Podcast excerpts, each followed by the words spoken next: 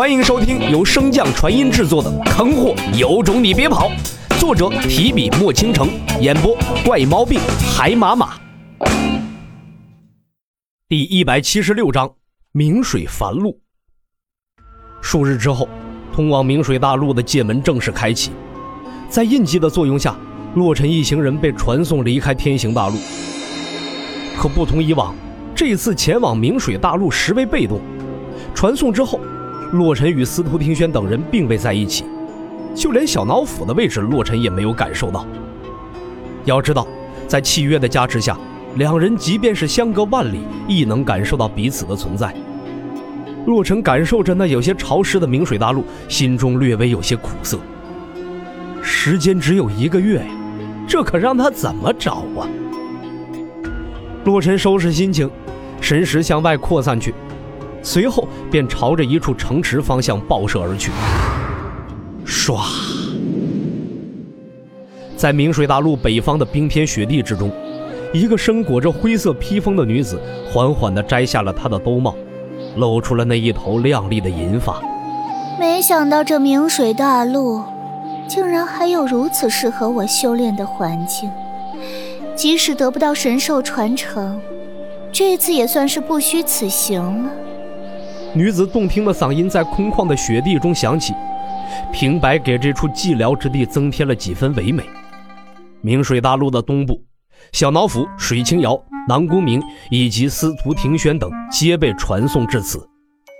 几人之间虽然相隔千里，但是对于最北方的冰神宫女子以及南方的洛尘而言，已经是极为密集了。喵。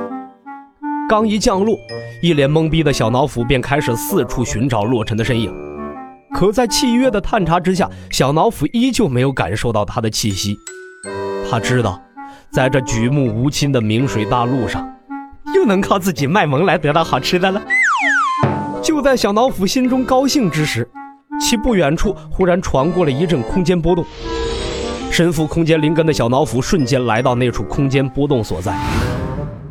入目所及的是一个身材娇小、扎着双马尾的可爱小女孩。哇，好可爱的小兽！双马尾的可爱少女刚一落地，便见到如此可爱的小脑斧，心中大喜呀！在小脑斧愣神之时，少女迅速地冲至他身前，一把将他搂入怀中。没想到这片大陆竟然还有这么可爱的小家伙，我以为这儿只生产乌龟呢。少女一边抚摸着他的小脑袋，一边叽叽喳喳个不停。听他所说，小脑斧也反应过来了，眼前这个少女就应该是阿公当初所说的另外几个大陆的天骄。虽然小脑斧平时一副蠢笨的模样，但是好在关键时刻总是没掉链子。趁着少女还没发现，赶紧将自己的境界气息隐藏了起来。见小脑斧没有回答，少女这才打量了一眼所在之地。嗯也不知道师兄他们跑到哪里去了，还要去找他们，真是烦人。不过，少女话音一转，双眼放光的看着下面街巷中一个个充满美食的摊位，还是先去看看有什么好吃的吧。说这句话的少女并没有注意到，她怀中的可爱小兽双眼中的光芒比她更加强盛。少女揉了揉怀中的小脑斧，我们去吃好吃的怎么样？小脑斧闻言疯狂点头。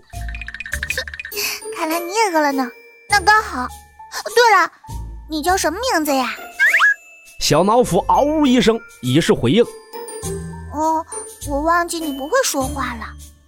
既然你能听懂我说话，那我说几个名字，你要是喜欢的话，就点点头，怎么样？嗯，我叫秦青雨，那你就叫。禽兽吧，秦青雨的小兽，怎么样？喜欢这个名字吧？小老虎眼角一瞥，递给了秦青雨一个白眼儿。切，你觉得你很幽默？啊，你不喜欢呀？那我再想一个。小老虎从少女的怀中挣扎而出，举着小爪子对下方的一个卖烧饼的摊子连续嗷呜了几声。哎，好好好现在就带你去吃好吃的。不过，这烧饼有什么好吃的？少女虽然嘴上嫌弃，但是心中也有一番好奇。这摊位虽然有些破烂，但是不知道为何后面排了这么多人。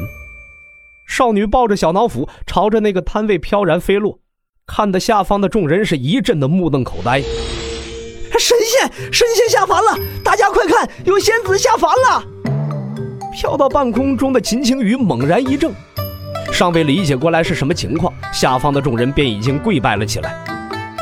在稍远处，有一个手握糖人的小孩指着半空中的秦青雨，向着身后的一位白发老人喊道：“爷爷，爷爷，过来看神仙！”身后正在捏糖人的白发老者闻声抬起头，似笑非笑地看了一眼悬在半空中的小脑斧和秦青雨，而从未经历过此事的一人一兽一时间竟有些不知所措，匆忙地向远处飞去，在飞走之前还不忘顺手拿了两个烧饼。云层之上，秦青雨将手中啃了一口的烧饼向远处丢去。哼，什么嘛，一点都不好吃。说罢。这才有些好奇地看向下方的人来人往的城池。这个城池中竟然没有修士，都是凡人。一边说着，少女一边看向自己手上的印记。这，确定这是明水大陆吗？有神兽传承的大陆，怎么会一城之中不见修士存在呢？可当他望向手腕时，才发现那印记早已不复存在，而身边的小脑斧显然也没有办法给他答案。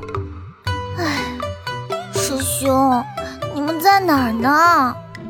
正在少女郁闷之时，小脑斧又感受到了一阵空间波动。小脑斧赶紧拉着少女躲入云中，不断比划让她隐藏自身气息。双马尾少女当然看不懂小脑斧的爪语了，可在那气息出现之时，秦青雨瞬间明白了过来，立马将自己的气息隐藏，躲入云中一动不动。没想到你们剑锋真的有这种秘术。竟然能够让我们传送在一起，那是自然。我剑锋的底蕴又是尔等可以理解的。趁着我们现在有优势，尽量找到其他大陆的修士，将他们一一歼灭。剑师兄，那我们怎么分辨其他大陆的修士和这里的修士呢？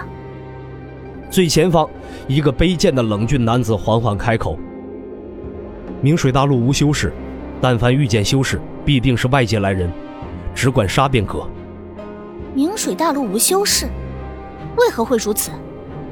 冷峻男子微微摇头，此乃神兽玄武所设禁令，无一不知。见身后众人又想发问，冷峻男子打断道：“吾等也只能在此一个月，逾期便会被这大陆排斥出去，所以一个月之内必须找到那传承所在。吾等需要各自前往不同的方位侦查，至夜晚再回到此处集合。”如果发现有其他大陆的修士，就以空明弹为信号通知，我等自然会前往相助。